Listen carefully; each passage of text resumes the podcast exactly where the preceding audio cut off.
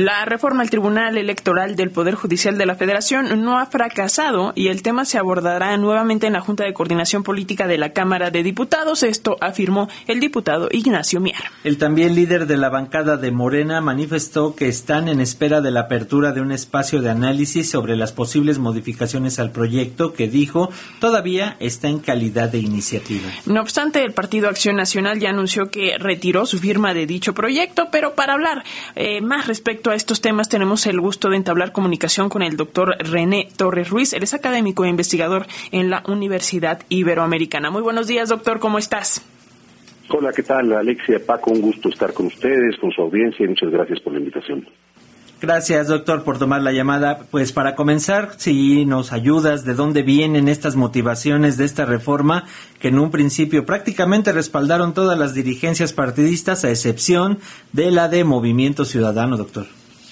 Pues en efecto, yo creo que vienen, digamos, de algo que ocurre con mucha frecuencia en las democracias representativas contemporáneas, que es eh, lo que se conoce como la partidocracia, ¿no? Es decir, los partidos políticos ejerciendo un poder y una influencia determinante, ¿no? En muchas ocasiones sobre el espectro, digamos, eh, institucional, legal, de la vida pública, ¿no? Entonces, me parece que la, la iniciativa que se presentó recientemente eh, que sigue en efecto como una iniciativa todavía, ¿no? porque no se han logrado poner de acuerdo los propios firmantes, los seis partidos que, que la impulsaron, eh, pues al final yo creo que lo que lo que ocurre es que los partidos políticos quieren mantener una serie de privilegios que me parece eh, pues no no no son los más adecuados si queremos efectivamente pensar en una democracia robusta y funcional, ¿no? Entonces me parece que la motivación fundamental es esa, partidos políticos que quieren limitar, en este caso, al Tribunal Electoral, eh, modificando principalmente, yo diría, tres artículos constitucionales. Eh, doctor, em, pero ¿cuáles son los argumentos de, quienes están eh, defendiendo esta reforma?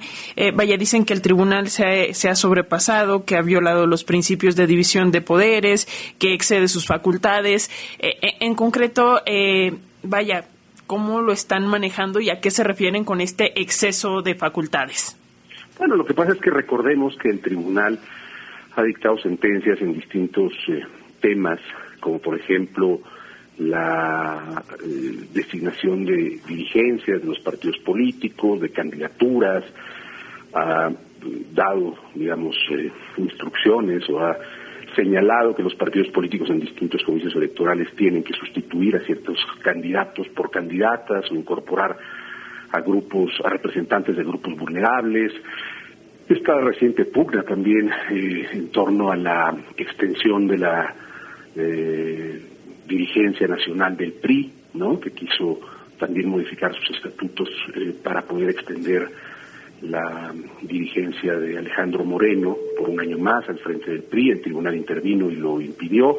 Lo mismo está sucediendo actualmente con el dirigente nacional de Morena, Mario Delgado. En fin, entonces todo eso, ¿no? De alguna manera, eh, o incluso, ¿no? Ha intervenido también en la protección de ciertos derechos que quizá pudieran no leerse como estrictamente electorales, derechos de ciertos grupos sociales, y al modificar, digamos, esas, eh, eh, digamos, o intervenir con esas sentencias del Tribunal Electoral sobre eh, la protección de ciertos derechos, pues la Cámara de Diputados o los partidos que integran la Cámara de Diputados, pues han interpretado, esa es su argumentación, que el Tribunal está excediendo ciertas funciones que no tendría por qué asumir el tribunal, sino en todo caso dicen los partidos políticos en su iniciativa de ley, pues es algo que le correspondería estrictamente a la Suprema Corte de Justicia, ¿no? Eh, al Poder Judicial eh, en su máximo, eh, digamos, en su máxima instancia.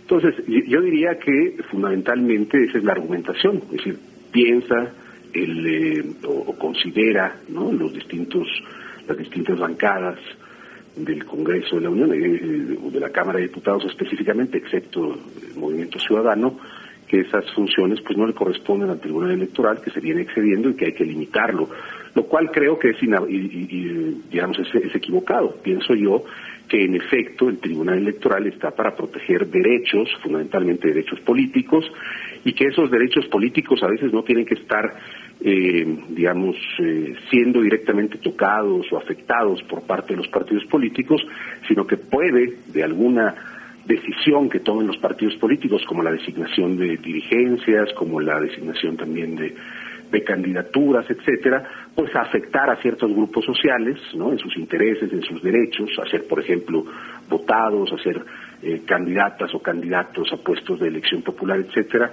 y ahí es donde el tribunal, como es, eh, digamos un órgano jurisdiccional en protección de los derechos electorales fundamentalmente, pues tiene que intervenir, ¿no? Yo creo que se sienten invadidos también en sus prerrogativas, en sus decisiones internas los partidos políticos y es por ello que están argumentando esto. Así es, pero ¿qué, ¿qué futuro se vislumbra para esta iniciativa, doctor? Considerando que Morena dice que sigue en pie, pero pues ya el PAN retiró su apoyo, también hay algunos, incluso dentro de propio Morena, que y sobre todo las legisladoras quienes están en contra de esta cuestión de vulnerar la paridad de género que tanto trabajo ha costado para que se lleve a cabo.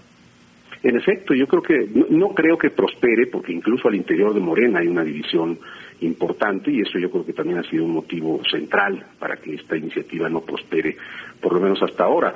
En efecto, yo creo que se están comprometiendo, si la iniciativa fuese adelante, se están comprometiendo acciones afirmativas, pues que han sido resultado de luchas muy importantes y largas en la sociedad mexicana para proteger la, la paridad de género y el acceso de las mujeres en condiciones de equidad a puestos de elección popular, ¿no? Entonces, en muchas ocasiones el Tribunal Electoral, es cierto, el Tribunal Electoral también históricamente se ha equivocado, pero en muchas ocasiones ha, eh, ha intervenido favorablemente para proteger los derechos de las mujeres y ser y que puedan ser efectivamente candidatas a puestos de elección popular en condiciones de equidad con los hombres, ¿no? Entonces, yo creo que eso es algo fundamental y tan es así que hoy pues tenemos un Congreso de la Unión eh, paritario como resultado precisamente en ocasiones de la intervención en ese sentido yo diría pues muy puntual y muy eh, pues muy apropiada por parte del tribunal para proteger eh, estas candidaturas porque en ocasiones también no puedo hablar ahora porque no hay tiempo para eso pero en ocasiones